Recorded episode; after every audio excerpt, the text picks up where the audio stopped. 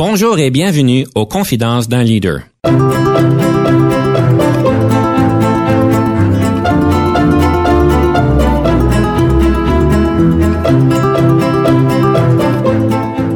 Ici Denis Lévesque, coach en leadership. Nous avons donc l'honneur et le privilège de recevoir en studio des leaders qui ont marqué leur communauté afin d'apprendre de leur expérience et de s'inspirer de leur sagesse. Va revoir les roses. Tu comprendras que la tienne est unique au monde. Tu reviendras me dire adieu et je te ferai cadeau d'un secret. Le petit prince s'en fut revoir les roses, comprit que la sienne était unique au monde.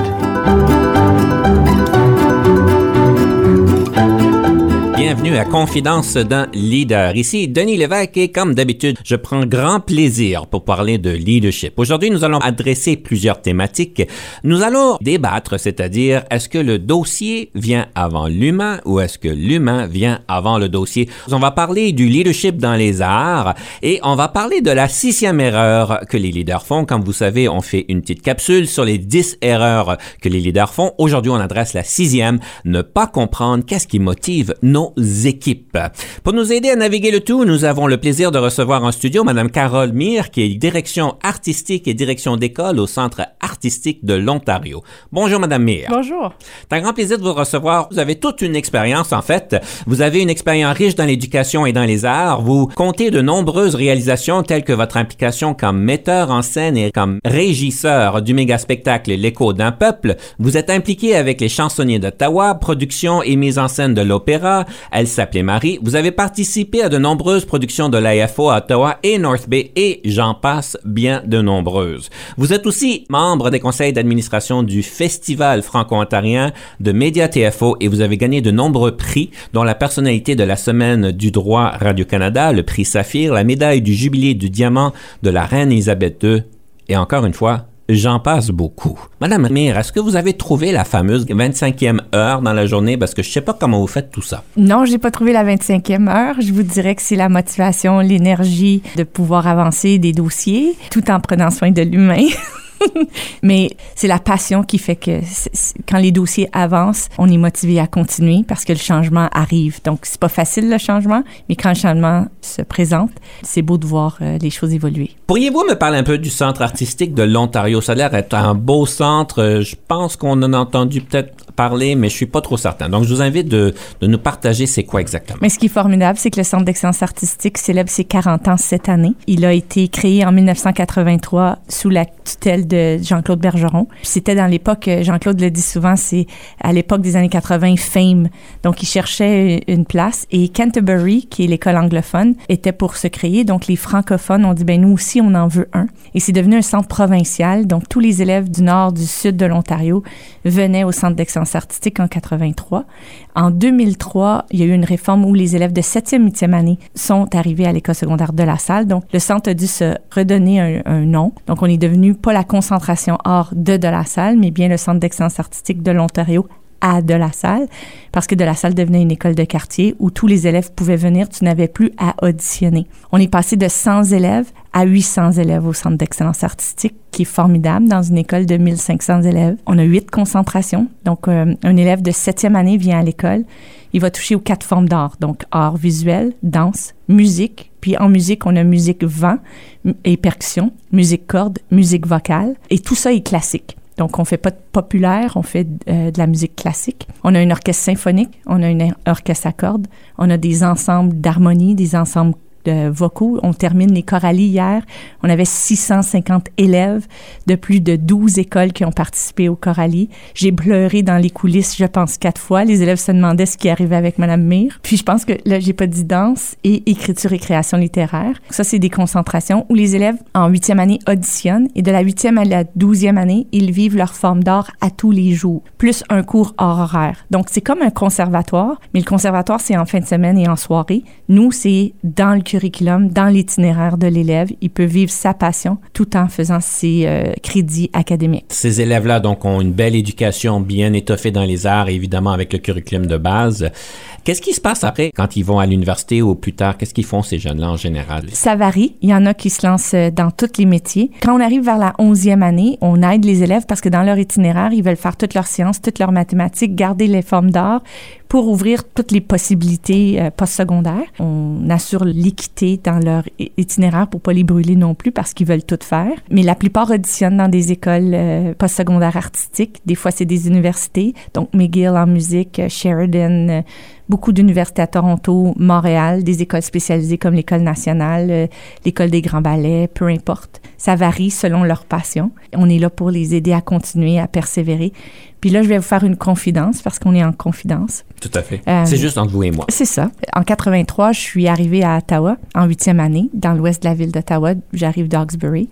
Et je devrais me préparer pour le secondaire, mais je connais pas les secondaires d'Ottawa. Donc, euh, je m'inscris à Samuel Genet parce que ma meilleure amie s'en va là-bas. Je m'inscris à De La Salle, je passe une audition puis un test académique parce qu'à l'époque, tu devais.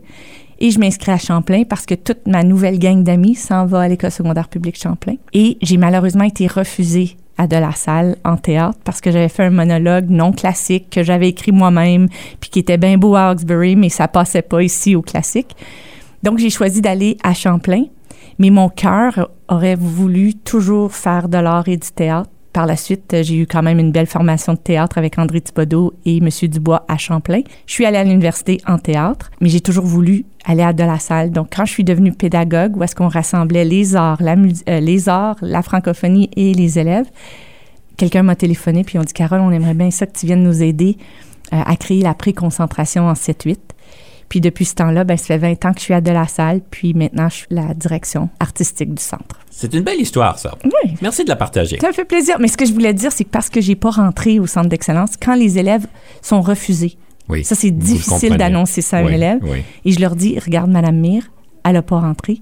Là, maintenant, on, on peut leur laisser la chance de repasser une audition puis de les préparer. Donc, pédagogiquement, tout le monde a une deuxième puis même une troisième chance. Puis l'élève qui décide, OK, je veux me préparer, la plupart du temps rentre parce que là, on a pu aider sa nervosité, l'aider à se préparer. Et c'est ça la pédagogie artistique. Vous devez être bien fier de tout ce que vous avez réalisé avec les élèves et avec le conseil. Oui, très fière. Je suis fière de les voir. Ce qui est une grande fierté aussi, c'est quand les élèves reviennent et Mhm. on voit leur euh, fébrilité. On- ils sont sur notre scène. Là, on va vivre le 40e. On a vécu le 35e. Puis tu as des artistes comme Mireille Asselin qui chantent au Met, qui arrive, qui est en coulisses à de la salle, qui est comme stressé d'être sur scène. Puis j'ai dit, mais voyons donc, t'es- juste... Mais c'est parce que c'est ici que ça a commencé. Ça, c'est beau, c'est magique. C'est beau, ça. Sur ce, on rentre dans le feu du sujet, je pense. Alors, vous allez pouvoir débattre que l'humain passe avant le dossier. Je vous donne trois minutes. Pourquoi que l'humain, selon moi, passe avant le dossier? Ben, je vous dirais que depuis la pandémie, l'humain doit apprendre à trouver des solutions. Puis souvent, dans la gestion, on a énormément d'échéanciers, énormément de dossiers à gérer, puis on est pris à courir après le temps. Si on prend pas soin de l'humain, ben on va être toute seule à gérer le dossier. Donc quand on est en gestion de dossier, comme quand je suis arrivée au centre d'excellence en 2009, j'ai demandé de prendre le centre seul et de devenir une direction artistique puis de le gérer comme dans le temps. J'ai fait un plan quinquennal. Le plan quinquennal, c'est pas moi qui l'ai créé pour dire ça c'est le dossier puis c'est là qu'on s'en va puis suivez euh, mes babines puis suivez-moi. Non, j'ai pris le dossier, je leur ai montré puis j'ai dit là l'humain, dis-moi c'est quoi ta solution, c'est qu'est-ce que tu as besoin, c'est quoi ton essentiel, c'est quoi tes souhaits, c'est quoi tes rêves? Puis ensemble on va y arriver. Mais tant que le dossier est vierge et blanc, l'humain doit dire ce qu'il a de besoin, puis moi, je dois prendre soin de l'humain pour le faire avancer. Donc, c'est pas le rêve de Carole Mire, c'est le rêve de la communauté, c'est le rêve d'une équipe, puis ensemble, on va y arriver. Puis lorsque j'ai créé mon premier plan, puis qui ont mis tout ça dedans, j'ai été testé. L'humain a testé le leader humain en disant, être capable de tout faire ça? Puis de revisiter le plan, puis de cocher disant, on a réussi ça, on a réussi ça. Ça l'a comme donné une force à l'équipe de se rassembler. Je vous dirais que le deuxième plan quinquennal que j'ai fait du 30e au 35e, ça a été tout un plan parce que là, il disait, ça marche, ça fonctionne notre plan, on va mettre tout ce qu'on peut. Puis à chaque fois que je parle, dites-moi c'est quoi l'essentiel pour pouvoir enseigner votre forme d'art? Je vais vous donner l'essentiel. On va arriver au souhait. Puis je vous dis qu'on va arriver au rêve. Puis la plupart du temps, à la fin de notre cinq ans, le rêve s'est réalisé. Pourquoi il s'est réalisé? Bien, en 2009, on a rêvé à un agrandissement du Centre d'excellence artistique. On est allé chercher 12 millions au fédéral et au provincial, et maintenant, on a 10 salles de classe spécialisées au Centre d'excellence artistique à la fine pointe de la technologie. Ça, vous me direz pas que c'est le dossier qui a fait avancer ce rêve-là, c'est l'humain qui a drivé ce rêve-là, puis on est arrivé.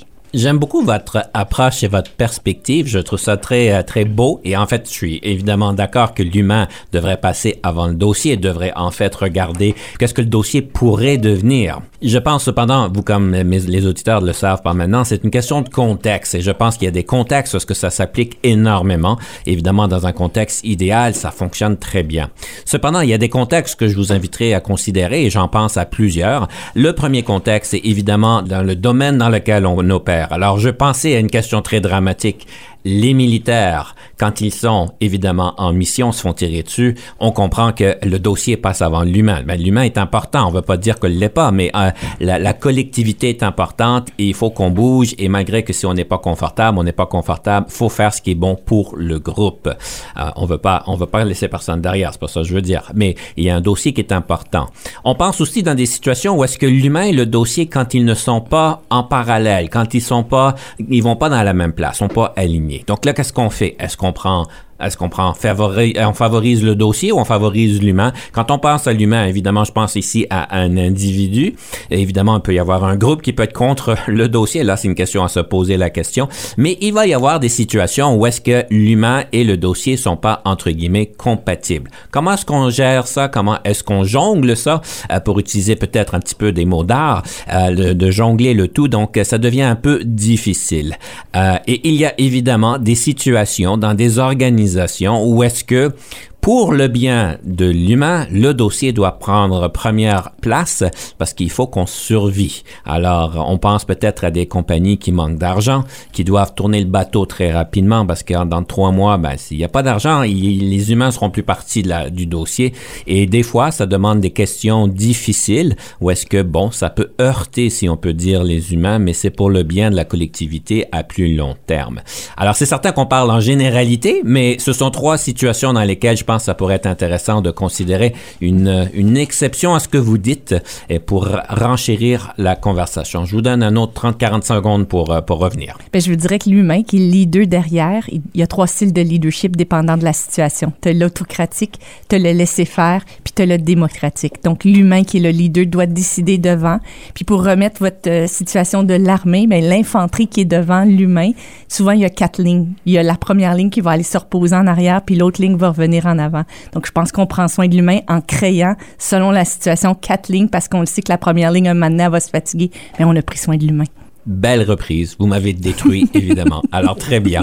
J'ai essayé de mon mieux. Évidemment, c'est difficile de prendre le contraire de ce qu'on croit vraiment. Je vous invite de nous présenter notre première pièce musicale. Qu'est-ce que vous nous offrez? Jean Batailleur de Zachary Richard. Pourquoi? C'est que souvent, quand on est leader, parfois, on se sent seul. Dépendant de notre vécu humain aussi, fait en sorte que c'est ça notre drive aussi. Des fois, il faut aller voir pourquoi qu'un leader est rendu où il est.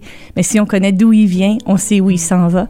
cette chanson-là, à chaque fois que ça va moins bien, je me dis, je chante cette chanson-là parce que ça va arriver, ça va aller mieux. J'adore Zachary Richard. Puis tout le monde le sait que quand Carole va moins bien, chante cette chanson-là pour avoir trouvé le sourire. Donc je vous présente Jean Batailleur de Zachary Richard. Restez des nôtres après, nous avons euh, les moments marquants de Madame Mire.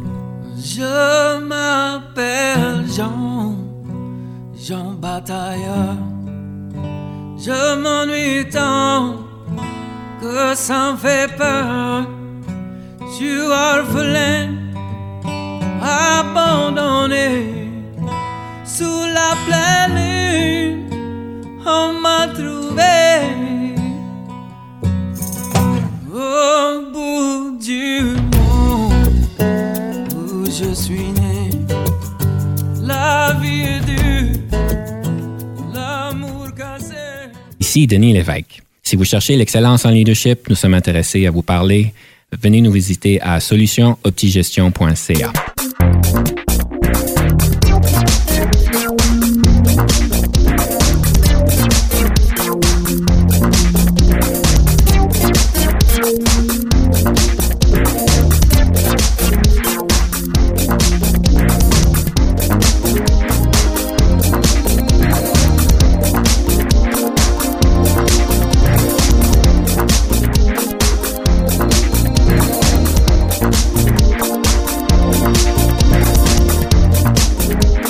Nous sommes de retour en studio avec Madame Carole Mire, direction artistique et direction d'école au Centre artistique de l'Ontario au sein de Confidence d'un leader. Évidemment, aujourd'hui, nous parlons de moments marquants en leadership. Madame Mire, je suis curieux. Quels ont été les trois moments les plus marquants de votre développement en leadership? Aujourd'hui, où j'en suis comme leader scolaire pédagogique, il y a quelqu'un qui a cru en moi, qui est Dominique Lafont à l'Université d'Ottawa. Je nommerai pas son nom, mais j'étais en théâtre euh, en train de faire mon bac et un enseignant, un professeur de l'université au département, m'avait dit Carole, je te, fais un service euh, présentement. Euh, tu sais pas écrire, tu sais pas t'exprimer. Va-t'en chez le marché du travail, tu réussirais même pas au collège ni à l'université. Je vais être honnête avec toi, fait que je te rends un service. J'en ai perdu mes verres de contact dans son bureau. Mm, Je suis oui. allée dans le bureau de l'orientrice, puis je pleurais, puis elle a dit pourquoi. J'ai dit ben, j'ai donné les différents exemples, puis elle m'a dit retourne. À ce moment-là, je travaillais sur la colline parlementaire à Radio Canada, coureur, là, j'avais 20 21 ans, je pense. Ils ont dit donne-moi tes, tes cahiers, on va réévaluer tes travaux, parce que là, ils me donnaient un, je me souviens plus de la note, puis je devais avoir une autre note pour. Et j'ai eu un appel à une heure l'après-midi qui m'ont dit Carole, si tu vas pas plus haut, on te donne ton A- ou ton B+, je me souviens plus de la note. Dominique Lafont aimerait te parler. Je suis allée voir Dominique, puis Dominique, elle m'a dit, euh, tu veux faire quoi? Puis j'ai dit, ben, je pense que je vais aller à la faculté d'éducation, mais là, j'ai vraiment le traumatisme de pas savoir écrire puis de pas pouvoir devenir prof. Puis elle m'a dit, tu t'en viens à mon bureau. Elle était aussi euh, directrice du département euh, de langue, ainsi qu'elle était mon prof de théâtre à l'université. À toutes les semaines, tu vas me faire une dissertation puis je vais te la corriger, puis je vais te dire où est-ce qu'ils sont tes, tes, tes, forces, tes faiblesses, tout ça, puis tu vas voir, tu vas rentrer à la faculté si tu le veux. À chaque semaine, je suis allée dans le bureau de Dominique, parfois en pleurant, parfois en... mais ma dissertation était faite. Et je suis, tu vois, c'est encore émotif, c'est la première fois que je le rencontre publiquement, cette, cette, cette expérience-là. Et je suis rentrée à la faculté. Puis là, il y a eu Madame Lamarche à la faculté d'éducation parce qu'on avait le cours d'appoint ou d'appui à faire. Puis je me souviens de me lever puis de dire, je comprends pas dans le système d'éducation. Toute ma vie, on m'a donné le bécherel, puis on m'a donné le dictionnaire, deux béquilles. Là, j'arrive à la faculté d'éducation, vous me dites, marche, écris sans ton bécherel, sans ton dictionnaire. Fait qu'il y a quelque chose de cassé entre les deux dans ma formation. Peut-être que moi, j'ai manqué quelque chose à quelque part. Puis oui, je le sais que j'ai manqué quelque chose à quelque part où je viens, mais il y a eu des gens qui ont cru en moi. Fait que Madame Lamarche m'a aidé. Je suis rentrée, j'ai eu mon primaire moyen, j'ai passé le cours d'appui, je suis devenue prof. Mais là, pour devenir prof à l'intermédiaire supérieur, on doit avoir des spécialistes. Mon spécialiste, avec tous les crédits que j'avais à l'université, c'était français. ça me tentait de m'en aller en français, je voulais enseigner le théâtre. J'avais pas les crédits, peu importe. Je retourne voir Madame Lamarche, elle me dit Qu'est-ce que tu fais ici? Je viens de te dire que tu as passé le cours. J'ai dit ouais, mais là, il faut que je le repasse parce que c'est mon spécialiste. Puis là, je suis encore stressée parce que là, je vois le rouge partout. Puis je me dis, j'y arriverai pas. Elle m'a dit, tu visualises, ça va bien aller. Puis à la fin, quand je suis arrivée, elle m'a sauté d'un bronze et d'une caresse. Je me suis mis à pleurer. Puis elle m'a dit, go. Puis ces deux dames-là, ben, je suis devenue une prof qui croit à l'échec. Mais si tu as quelqu'un qui te relève, euh, tu vas réussir, mais il faut que tu réussisses. Puis Jacinthe Bergevin a déjà dit, que j'avais vu dans un livre de leadership, traite un enfant comme il est, il va le rester. Traite-les comme tu veux qu'il devienne, il va le devenir. Et ça, c'est devenu pour moi mon slogan à vie dans ma pédagogie. Ça fait 25 ans que je suis là, puis j'utilise les arts, j'utilise la francophonie, j'utilise l'amour de relever un être humain, d'où vient, pourquoi l'humain en premier? Crois en l'humain, puis l'humain va te servir. C'est vraiment une belle histoire. Ben, c'est une belle histoire de vous le raconter, évidemment. Et vous avez dit que quand on fait une erreur, quand on, on tombe, c'est important d'avoir quelqu'un pour nous soulever. Puis vous avez eu quand même deux grandes personnes qui ont été très généreuses dans leur temps et dans leur effort. Qu'est-ce qu'on fait quand on n'a pas ça? Il y a des ressources. OK. mais je pense qu'il faut les connaître, ces ressources-là. Malgré tous les défis que j'ai eus dans ma vie depuis la jeunesse, j'ai eu énormément de chance parce toujours, l'humain est toujours à l'écoute de l'humain. C'est pas vrai qu'un humain est capable de, de voir quelqu'un à terre puis de le laisser là. En tout cas, moi, je vois à l'école des élèves qui vont pas bien des fois, puis c'est pas vrai que je vais passer juste à côté sans leur. L'humain est interpellé par l'humain qui va pas bien parce que tu le sais, c'est quoi. Fait que c'est très rare que tu es toute seule, mais il y a des ressources. Puis sont, je trouve que le gouvernement fédéral et les gouvernements provinciaux prennent l'ampleur sur ça de plus en plus suite à la pandémie parce que est-ce qu'on s'est pas senti seul pendant la pandémie? À un moment donné, je me sentais en crise pendant la pandémie parce que moi, je suis une bébête humaine. J'ai besoin de l'humain, j'ai besoin de fêter, j'ai besoin des caresses, j'ai besoin. Puis pendant la pandémie, j'avais pas ça. Je pouvais pas crier, je pouvais pas. J'étais en dépression pendant la pandémie, j'allais pas bien parce que j'avais pas ça. Puis J'ai lu dernièrement, puis je l'ai raconté à mes profs, une lampe de poche, là. On la laisse pas, on la jette pas. On change la pile de la lampe de poche. Mais quand l'humain il va pas bien, là, on le jette pas. On, trouve qu'est-ce qu'il a besoin. C'est quoi sa pile? C'est-tu une pile de compassion? C'est-tu pour la C? C'est-tu une pile de D parce qu'il a besoin de la direction? C'est une pile de AA parce qu'il a besoin d'amour et d'apprentissage? Va comprendre ton élève, va comprendre l'humain devant toi. Regarde quelle pile qu'il a besoin. Donne-y, puis tu vas lui donner des ailes. J'aime beaucoup les analogies que vous utilisez, les, les piles AA, les piles D. C'est très beau ce que vous dites. Une pile AAA, c'est quoi le troisième A? Ça dépend de la situation qui est devant vous. Tu sais, on peut en trouver, mais moi, je dirais de l'amitié parce Mm. qu'on a besoin des amis. Ben oui. Très marquant. Merci de partager ça avec nous. Est-ce que vous avez d'autres moments marquants? Je vous dirais un autre leader que, que j'ai beaucoup, beaucoup apprécié, c'est Marcel Morin. J'ai rencontré Marcel en 2008 à De La Salle comme direction. Il arrivait du nord de l'Ontario, il était à Louis-Riel. Euh, et j'ai beaucoup aimé son style de leadership comme gestionnaire. Mhm. Donc, moi, j'étais coordonnatrice, j'étais enseignante, mais j'aspirais devenir un leader. La façon que Marcel prenait soin de l'humain, il m'a permis de croire que c'était possible d'avoir un leadership non hiérarchique, mais humain. Que ça soit ton concierge, ta secrétaire, tes élèves, tes parents, on est tous sur le même pied d'égalité, on est tous des humains. Mon père est décédé en 2009. Hey, je vous dis des histoires que je sais même pas que j'étais pour dire, mais je suis là. Fait que Parfait. vivez ma fébrilité qui vous compte. Je me sens comme si j'ai mon, mon journal intime devant moi, mais en tout cas, ça, c'est une autre histoire. Papa est décédé en 2009, subitement. Il passait une opération à Montfort, 20 minutes. Moi, je suis à de la salle. J'ai dit, OK, papa, t'as une heure de blablabla. J'arrive à Montfort pour le prendre après l'une heure, après Mhm. le 20 minutes, et papa était décédé. Il était dans les soins intensifs. Ça a mal été. Puis euh, j'ai perdu Mhm. mon père à 56 ans. Papa vivait euh, plein de choses, puis j'avais vraiment peur que l'église soit vide pour plein de raisons. Marcel, avec une amie, euh, Héloïse Laflèche, ont euh, pris deux autobus scolaires. Puis moi, je donne des roses. Donc, si vous, jamais vous venez voir soit une conférence ou un show que je fais, vous allez voir que je donne la rose parce que je me base beaucoup sur le petit prince. On apprivoise l'autre, puis on en prend soin, puis on en est responsable pour toujours. Quand je suis arrivée à l'église, il y avait des élèves et des membres du personnel qui ont fait, tu sais, le, le pont qu'on fait. Il y avait tous une rose parce que papa avait besoin d'amour, puis euh, ils ont mis les roses. Papa, il a passé avec son cercueil avec les roses. Les élèves et les profs ont suivi le cercueil, ils ont mis des roses partout. Sur le... C'était magique, c'était tellement beau. Donc, prendre soin de l'humain. Donc, Marcel m'a donné cette force-là. Puis en 2009, par la suite, il m'a offert de prendre le centre d'excellence. À l'époque, il y avait deux personnes. Il y avait deux coordonnateurs, un qui s'occupait de la communauté, puis l'autre qui s'occupait euh, des arts à l'école. Puis moi, j'ai dit non, il en faut une. Puis je veux que ça soit une direction artistique pour que si on est une école des arts, appelons les choses comme elles sont. Je veux avoir mes idées. Je veux créer ce qu'on a de besoin au centre pour rassembler les huit concentrations ensemble. Puis je veux une, euh, retraite animée par Jacqueline Pelletier parce que je veux qu'on on fasse l'enquête appré- appréciative avec elle. Puis Marcel a dit oui. Il a dit go. Tout ce que tu as besoin, je te le donne. Puis c'est de là qu'est venu, est né le premier plan quinquennal. Et maintenant, c'est la conjointe de Jacqueline qui m'appuie, c'est Jacinthe Bergevin. Et depuis, elle nous appuie dans notre rêve à, continuer. Puis là, on, fait notre, on fête notre 40e le 26-27 mai dans un forum ouvert pour Voile vers le national. J'ai pu aller partout au Canada avec la FCCF et constater que les arts sont pas partout. Si on se questionne pourquoi notre francophonie va pas très bien présentement, ben si on touche pas le cœur avec des activités artistiques et culturelles nos élèves dans nos écoles, ben on n'a pas de question à se poser pourquoi que la francophonie va pas bien. Donc on fait un forum ouvert animé par des jeunes avec plein d'institutions artistiques et culturelles, puis on va relier les deux ensemble pour essayer de trouver des solutions pour que tout le monde puisse avoir des arts chez eux. Wow. C'est très fort ce que vous nous partagez. C'est aussi très touchant ce que vous nous avez partagé. Puis Marcel Morin, ben, on a eu le plaisir de le recevoir en studio. Alors, euh, vous le regardiez comme étant un grand leader. Ben, vous êtes, je ne sais pas si on peut utiliser l'émission comme étant un- un- une question d'équitable, d'équi- est-ce qu'on est pareil, parce que les deux, vous êtes en studio. Merci beaucoup de nous partager ça. fait plaisir. Madame Mire. Et je vous invite de nous partager la deuxième chanson.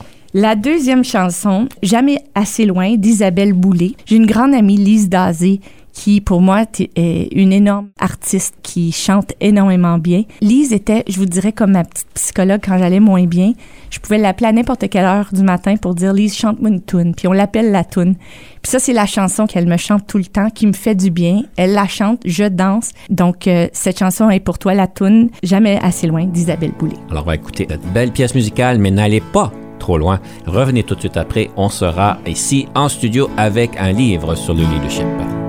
Cette vieille valise qui vit près de ma porte égratigné de toutes nos aventures, avec ces étiquettes des pays qu'on transporte, dessinant le parcours de notre histoire.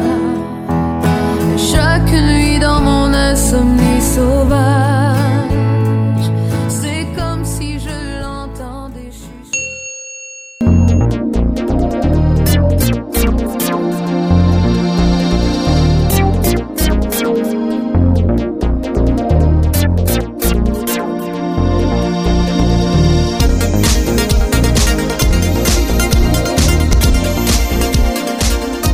Nous sommes de retour à Confidence d'un leader et nous avons un grand plaisir de recevoir Madame Carole Mire, direction artistique et direction d'école au Centre artistique de l'Ontario. Madame Mire, podcast, livre sur le leadership, qu'est-ce que vous nous présentez? J'en avais deux. J'en ai un peu parlé tantôt, Le Petit Prince de Saint-Antoine-d'Exupéry, parce que je donne des roses, puis je parle toujours de ce message-là. Quand on apprivoise quelque chose ou quelqu'un, on en est responsable pour toujours.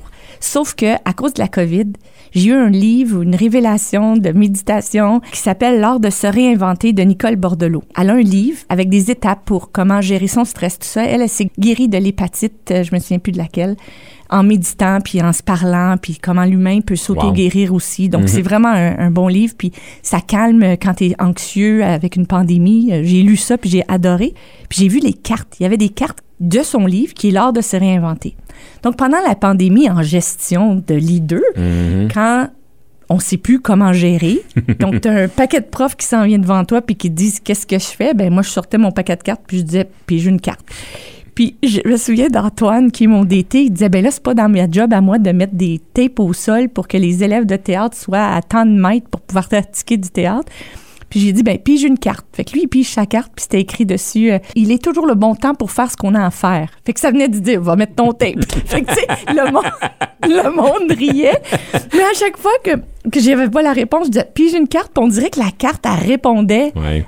à rassurer l'humain de Ouais. dire regarde on est tous en train de se réinventer on est tous désorganisés là-dedans puis on fait tout ce qu'on peut parce qu'on est tous dans le même bateau puis on veut pas caler fait que ramons ensemble pigeons une carte puis ça va bien aller Les, les cartes n'étaient pas truquées, là. Vous aviez pas, Pas la carte qu'ils voulaient qu'ils prennent, là, pas qui du était. euh, tout Le- non puis tout le monde disait j'ai vu ces cartes là parce que à chaque fois puis ça ramenait l'humour dans l'urgence du mal-être Oui. qu'on avait Ces cartes-là ont quelque chose. Je sais pas c'est quoi, mais à chaque fois que tu piges de ces cartes-là, c'est toujours là où est-ce que tu devrais recevoir. C'est toujours à point. Je sais C'est pas, ça. je sais pas comment ça fonctionne. non l'autre fois ça m'a juste dit respire ça va bien aller ok moi respirer Alors, l'art de se réinventer, c'est quoi le nom de l'auteur? Nicole Bordelot On vous recommande ça. Vous pouvez trouver ça dans vos libraires à côté de chez vous, je présume. exact On sait qu'on parle de l'art, de la culture, c'est un véhicule de votre francophonie avec amour. Ça vous tient à cœur.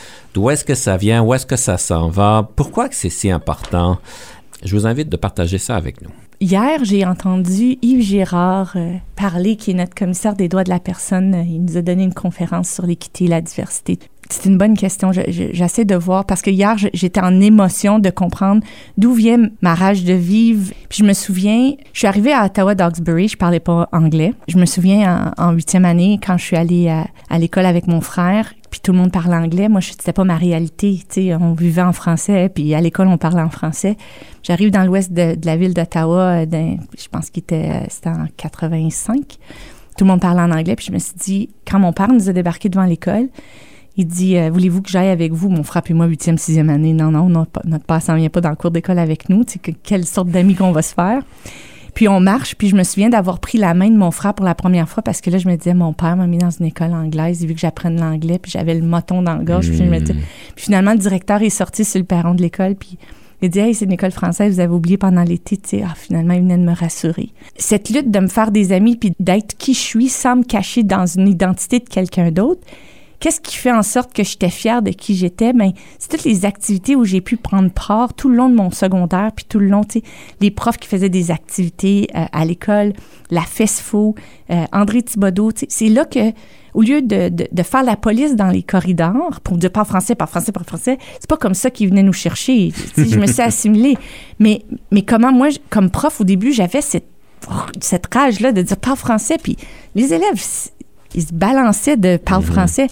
Mais aussitôt que je me suis mis à faire des activités, à les impliquer, à les amener, tu sais, à un quand ça nous chante, à, à Théâtre Action, dans, dans le festival de Théâtre Action, au festival de danse, d'art visuel, tout ça, de faire ces activités-là pour le- leur montrer qu'on peut avoir du plaisir en français sans se faire dire pour français, pour français, pour français.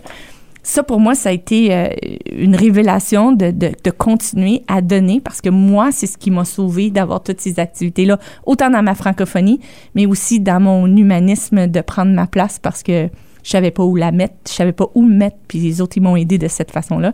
Puis je pense que c'est en s'impliquant puis en leur donnant des opportunités euh, de prendre leur place, ils ont bien des choses à nous dire. Vous accélérez dans 5, 10, 15, 50 ans. Art, francophonie, Ottawa. Ça a l'air à quoi? Moi, je pense qu'avec le voile vers le national du 40e, on va être capable d'essayer de se rassembler. C'est parce que l'éducation est, est provinciale. Mhm. Je pense qu'il faut qu'on apprenne à se créer un réseau national pour s'entraider parce que nous sommes une minorité. Mhm. Donc, si on ne peut pas l'offrir dans notre minorité, ben devenons une majorité ensemble. Fait que moi, je vous dis que par ma retraite, mais non, ma retraite est bientôt. Par le temps que je suis grand-mère, Mhm. je pense qu'il va y avoir un réseau national d'entraide où est-ce qu'on va pouvoir s'entraider, puis qu'un élève qui est au Nunavut va pouvoir parfois venir au centre d'excellence ou vice-versa, qu'un élève du centre d'excellence va aller au Nunavut. Au lieu de vivre, tu sais, les élèves internationaux, là, pourquoi qu'on le fait pas ici au national, puis que les élèves de la francophonie créent un mouvement de s'entraider au secondaire? On a la FESFO par province, il y, a, la FJCF aussi qui appuie beaucoup dans le national, mais pour les arts et la culture dans les écoles, je pense qu'il faut créer un réseau solide pour que les arts et la culture soient solides dans les écoles, laisser parfois le curriculum académique de côté, donner de l'amour à la langue et la culture, puis ça va être fort en bébite. J'aime votre euh, timeline. C'est exact, mais flou. Je peux rien garantir. J'ai pas la baguette magique. Vous êtes aucunement en contrôle. Puis j'ai une carte, non? Oui, et vous avez une carte pour cela. Vous avez une carte pour tout, je pense. Il va falloir que je regarde ces cartes-là. Peut-être qu'on peut mettre Mais un peu d'art Cette là-dedans. citation-là vient de ces cartes-là. Ah oui? Oui, la citation que vous m'avez demandé, j'ai regardé toutes mes cartes, Ah oui. Puis j'ai dit quelle citation est-ce que. Puis après ça, j'en ai présenté quatre à mon équipe, puis on en a trouvé une. Est-ce que vous êtes prête pour la rafale? Oui, Leadership assigné ou acquis? je pense que c'est acquis. La différence entre le leadership et la gestion? La gestion pousse un dossier, le leader prend soin de l'humain. Quelle marque de voiture conduisez-vous? Une Toyota RAV4. Votre passe-temps préféré? Le théâtre, regarder le théâtre, euh, lecture. Quel est le sens de l'argent pour vous? Oh, je suis pas bonne avec l'argent. Moi, je donne l'argent. Je suis pas bonne avec l'argent. Que pensez-vous du partage des tâches domestiques? Ça, c'est un grand partage. Mon enfant, il y a 10 ans, il y a 10 responsabilités. Donc, euh, à 11 ans, il va en avoir 11. Gauchière ou droitière? Droitière. Votre couleur préférée? Rose fuchsia. Votre film préféré? What Dreams May Come de Robin Williams. Le lieu visité préféré? Gaspésie. Votre meilleure question d'embauche que vous posez aux candidats? Quoi tu viens travailler ici? Votre meilleur conseil en gestion de carrière? Faire ce qui te passionne. Le yoga au travail, est-ce que c'est approprié? Pourquoi pas? Que ferez-vous différemment au travail si la culture vous le permettait? Avoir plus de temps pour parler avec mes collègues et mes élèves. Comment rechargez-vous la batterie? En social avec mes amis. Que mettez-vous sur votre pizza? Bacon, all dress bacon, tout garni. Bacon deux fois. Oui. Vous aimez voyager comment? À pied, en voiture, en avion, par train, en vélo ou autre? Dernièrement, plus le train que la voiture. Et si je retourne euh, à l'extérieur, avion. Avez-vous déjà travaillé avec un coach? Et si oui, qu'est-ce que ceci vous a donné? Oui, j'ai travaillé avec un coach et ce que ça m'a donné, c'est de voir que tout est possible. En tant que leader, qu'est-ce qui vous rend heureuse? Que mon équipe est heureux et qui ont le matériel nécessaire pour faire avancer leurs rêves. Si vous n'étiez pas devenu une leader, qu'auriez-vous voulu devenir? Comédienne professionnelle. Votre meilleur moment en leadership? Lorsque le bâtiment de- du Centre d'excellence artistique qu'on travaillait dessus depuis 10 ans a été construit. Vos forces? L'écoute. Vos faiblesses? Des fois, je coupe la parole. Votre application favorite sur votre téléphone intelligent? Marco Polo, Le nombre d'heures de sommeil? 7 à 8, Comment vous vous changez les idées? en écoutant la télé. Est-ce que vous vous réveillez par le iPhone, le réveil matin ou les enfants? Le chien, Le nombre d'heures moyennes que vous passez au bureau? ça varie entre 8 et 12. Je vous donne quatre qualificatifs. Situez-vous par rapport à ceux-ci. Créative, bagarreuse, cérébrale ou envieuse. Créative. Vous avez bien réussi la rafale. Félicitations. Nous allons prendre une pause et on revient tout de suite avec le conseil du coach.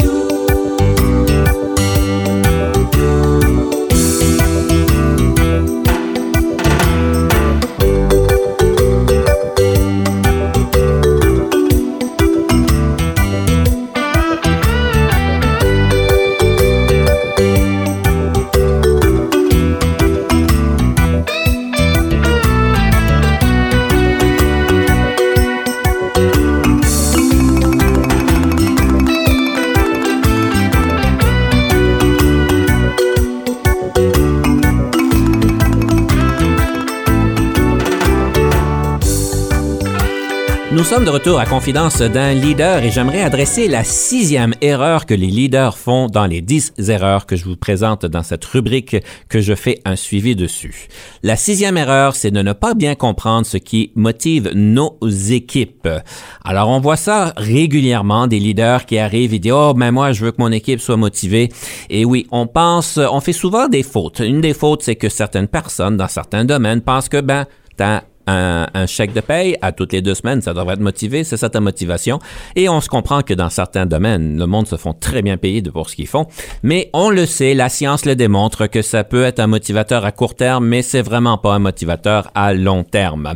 On parle aussi de l'erreur où est-ce que ben tout le monde devrait être motivé comme moi. Ben, moi, je suis très motivé. Ça, ça me motive, ça, ça me motive. Prendre mes vacances, faire ceci, faire cela me motive. Et on doit aussi comprendre à un moment donné. Et je peux vous dire que l'épiphanie arrive régulièrement. Ah! C'est pas tout le monde qui est comme moi. Alors, c'est de comprendre que chacun a ses manières de se motiver et de pouvoir comprendre qu'est-ce qui se passe. Alors, je vous suggère, pour pouvoir bien comprendre qu'est-ce que vos employés, euh, comment est-ce qu'ils se sentent motivés, c'est d'avoir la conversation avec eux. Parce qu'il y a question de personnalité, il y a question des valeurs, il y a des questions des bénéfices, il y a des questions d'équilibre vie et travail. Et pour chacun, on a peut-être un angle différent. Pour certains, ça va être l'importance de leurs enfants de pouvoir prendre des congés euh, ou prendre une heure de congé pour aller au spectacle de fin d'année à l'école ou de les épauler dans leurs activités. Pour d'autres, ça peut être d'autres choses. Alors, il y a toutes sortes de sciences. Il y a l'échelle de Maslow qui a été présentée, évidemment, qui était très populaire dans les années 80-90. Ça vous donne quelques indices, mais c'est évidemment pas la réponse finale. Il y a d'autres choses à voir. La meilleure chose, je vous invite, c'est d'en parler à vos employés. Apprenez à les comprendre et aussi ayez cette conversation-là.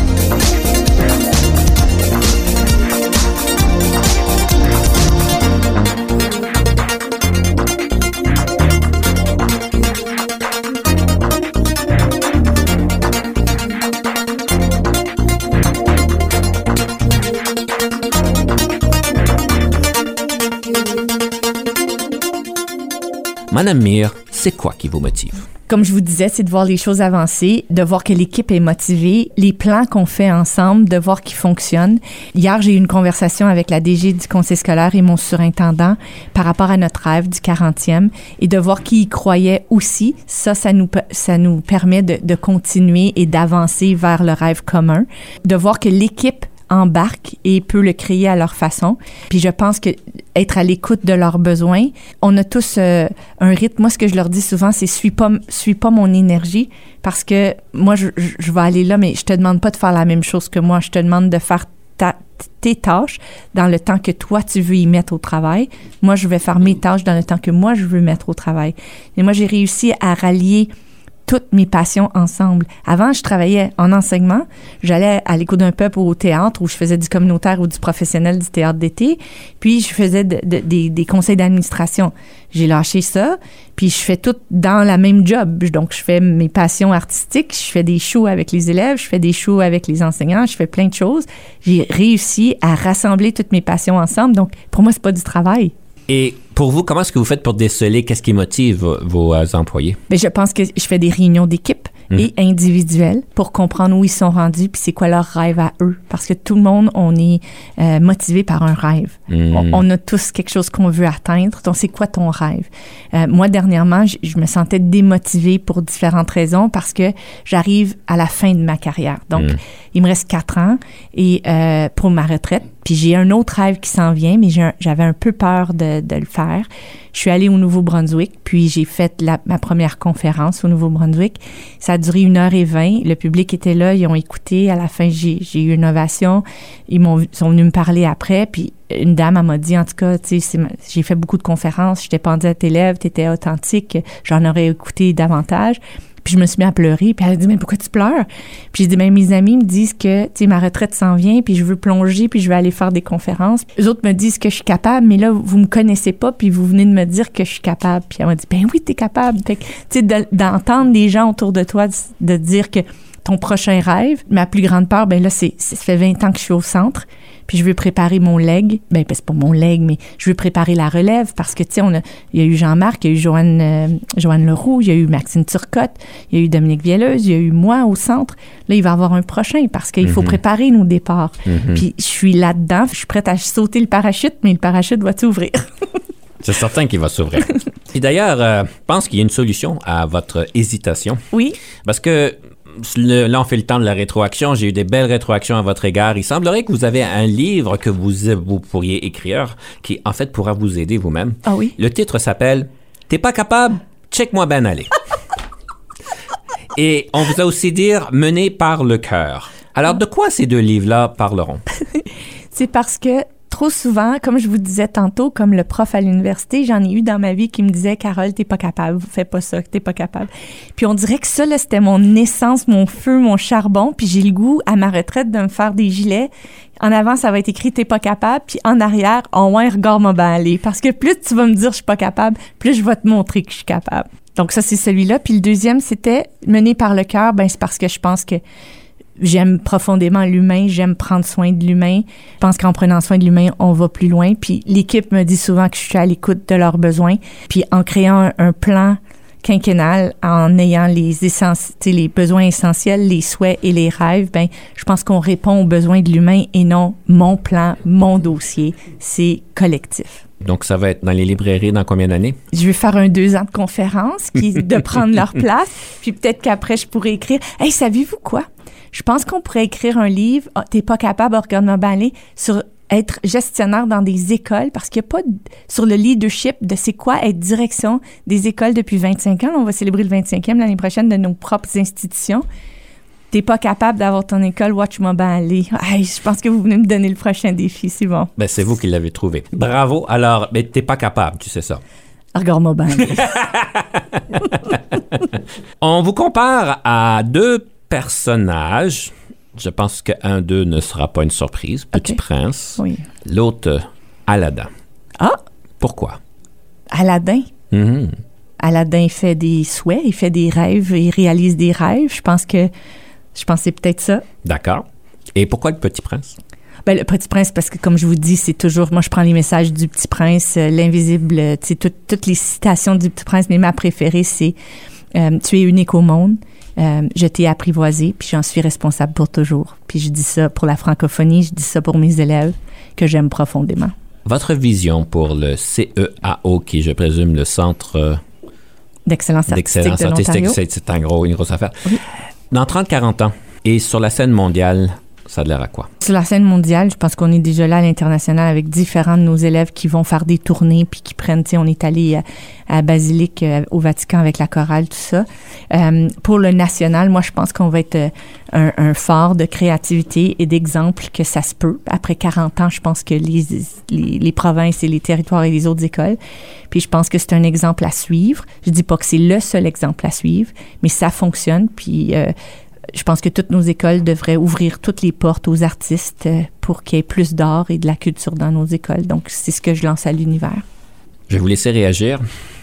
Je suis responsable de ma rose, répéta le Petit Prince, afin de se souvenir. Je suis responsable de ma rose, je l'apprivoise et je vais en prendre soin pour toujours. Madame euh, Mire, notre temps est déjà écoulé. Ça fut un grand plaisir. Vous avez tellement une belle présence, une, euh, une belle personnalité. En tout cas, je peux comprendre pourquoi vous êtes si inspirante.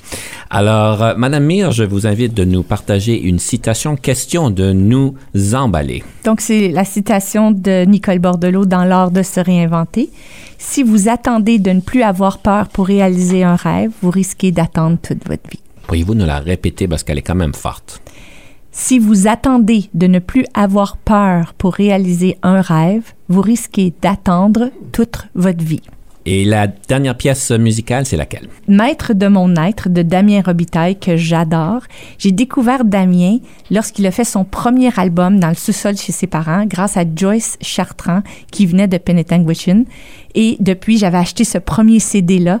Et Damien, pour moi, c'est un artiste franco-ontarien que j'adore. Puis quand tu es maître de mon être, ben tu peux faire des belles choses. Madame Mir, ce fait un grand plaisir. Merci beaucoup de nous avoir accompagnés aujourd'hui et de nous avoir donné le, le, cadeau du temps et de votre sagesse.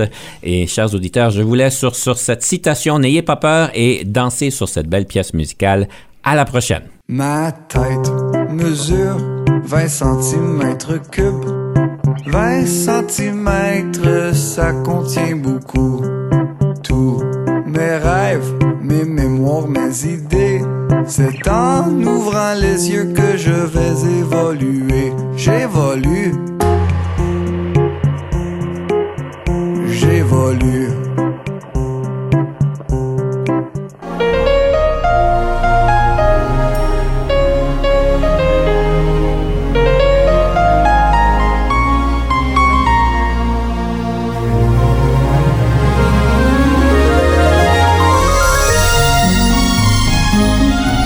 Conception, animation, entrevue et recherche, Denis Lévesque. Montage et réalisation, Jean-Paul Moreau. Confidence d'un leader est une production et une présentation d'Unique FM 94,5.